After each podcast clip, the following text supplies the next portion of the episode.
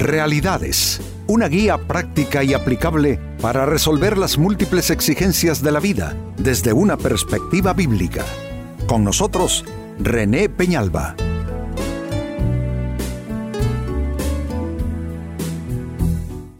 Amigos de Realidades, sean todos bienvenidos.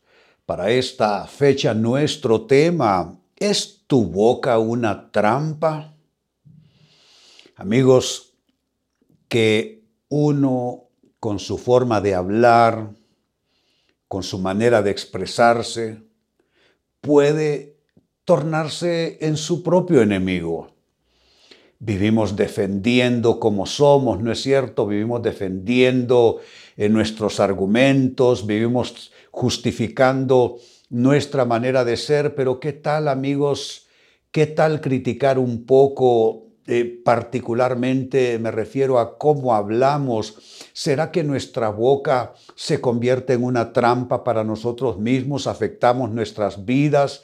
Eh, ¿De alguna manera alteramos el curso de, los acontecimientos con nuestra manera de hablar e, e incluso afectamos a aquellos que están a nuestro alrededor?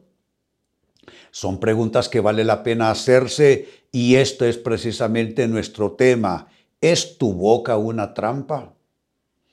Lo dice el libro de los Proverbios en la Biblia capítulo 18 versículo 7. La boca del necio es su perdición. Sus labios son para él, subrayen, para él una trampa mortal. No solo una trampa, una trampa mortal. ¿Quién es el gran perdedor? Él o ella misma. Sus labios son para él una trampa mortal y su boca es su perdición. Creo que aquí no caben eh, muchas palabras, argumentos o explicaciones porque esto está tan claro como el agua. Está diciendo que uno puede lastimar su propia vida, uno puede crear atmósferas de adversidad, de calamidad, básicamente por no haber educado su manera de hablar, por no haber educado eh, su propia forma de ser y de conducirse. Pues esta escritura, digo yo, debiera de preocuparnos un poco, debiera ponernos a pensar y de pronto nosotros decir, hombre, ¿será que yo hay algo que debo reformar? ¿Será que he estado justificando la manera en que hablo, pero en realidad yo soy una persona que en lugar de resolver problemas, creo problemas y agravo y enredo problemas? Pues si esa es tu reflexión, puede ser que con este programa logres encontrar la llave para pasar a una mejor situación. Pues eh, con esta escritura eh, propongo esta interrogante, ¿cómo sabes que tu boca es una trampa? Porque creo que como toda enfermedad eh, a diagnosticar hay que tomar toda la sintomatología, ¿no es cierto? Cuando tú vas al médico te pregunta y le duele aquí y le da fiebre y, hay alguna inflamación y el médico te presiona, partes del cuerpo a ver si tú dices ay, porque eso ya es un indicador de que hay alguna que un proceso inflamatorio o algo más. Pues de igual manera nosotros necesitamos diagnosticar nuestra manera de ser y eh, para poder hacer un buen diagnóstico aquí lo que vale y lo que pues eh, resulta pertinente es revisar ciertos síntomas. Pues con eso tiene que ver. ¿Cómo sabes que tu boca es una trampa, primer síntoma, te mete en problemas con demasiada frecuencia. Yo creo que todos nos equivocamos de vez en cuando. Pero cuando alguien ya se mete con demasiada frecuencia, con demasiada recurrencia en problemas por su manera de hablar, entonces ese es un ya claro síntoma de que hay algo que reformar en su forma de hablar. Hay algo que debe ser transformado, hay algo que debe ser erradicado. La boca nuestra o crea lindas atmósferas de vida o trastorna toda nuestra situación, nuestro escenario. Y si tú haz cuentas, si rápidamente te embarcas en, en discusiones interminables que solo crean dificultades de relaciones en tu casa, o si en, en, tu trabajo eres una persona que vive de altercado en altercado, o si eres de esas personas que han andado de iglesia en iglesia porque no cabes en ninguna por mucho rato, hombre, yo creo que ya sería de preguntarte, ¿será que hay algo a lo mejor tú le llamas franqueza? Porque yo me he encontrado bastante gente que dice, no, es que yo soy una persona franca, yo a nadie le ando con cuentos ni, ni le ando maquillando nada. Bueno, eh, creo que la franqueza es una cualidad, pero cuando es una franqueza que es afilada como una navaja, entonces ahí dejó de ser cualidad y se convierte en un serio problema. Y si tu boca te mete en problemas con demasiada frecuencia, es que no te queda más remedio que reconocer que hay algo que está pasando en ti. Conforme a nuestro tema, tu boca es una trampa y te está trayendo, como hemos leído en el texto bíblico, no solo trampa, pero traerá perdición. Segundo síntoma. ¿Cómo sabes que tu boca es una trampa? Hiere a demasiadas personas. Una cosa es armar bronca y pleito. Esa es una forma de, que la boca sea una trampa, una, boca pendenciera una boca contenciosa, eh, una boca mm, eh, controversial, ¿no? De todo hace controversia. Pero está otro tipo de boca, la boca que hiere, la boca que lastima, la boca que hace sangrar el corazón de las personas. ¿Es tu boca una boca hiriente? ¿Suelen ser tus palabras como una aguda navaja que penetra en la emocionalidad de quienes te rodean, dejando serias lesiones y dolores. Yo creo, amigos, que todos tenemos derecho a decir lo que pensamos, pero nadie tiene derecho a, herir a los demás. Y si, eh, como dije hace unos instantes, si tú en nombre de tu franqueza, has venido propiciando heridas a tus hijos, a tu cónyuge. Si tú tienes hijos resentidos, heridos por tu forma de hablar, quizá tu cónyuge no te lo dice, pero está herido por tu forma de hablar. Otras personas, quizá personas que trabajan para ti bajo tu autoridad, subalternos tuyos, que han sido heridos o simplemente herir desconocidos. Porque la persona filosa en su hablar no se le escapa ni siquiera el desconocido. Hiere al que está en la ventanilla del banco, hiere al dependiente de la tienda, hiere al taxista, hiere al que hace los mandados en la oficina. Si tu boca hiere a demasiadas personas, entonces tu boca es una trampa. ¿Qué es lo que te aconsejo? Una actitud arrepentida delante de Dios. Decirle, Dios, yo reconozco que yo debo cambiar esto, que yo debo mejorar, que hay algo que no está bien en mi vida, en mi persona.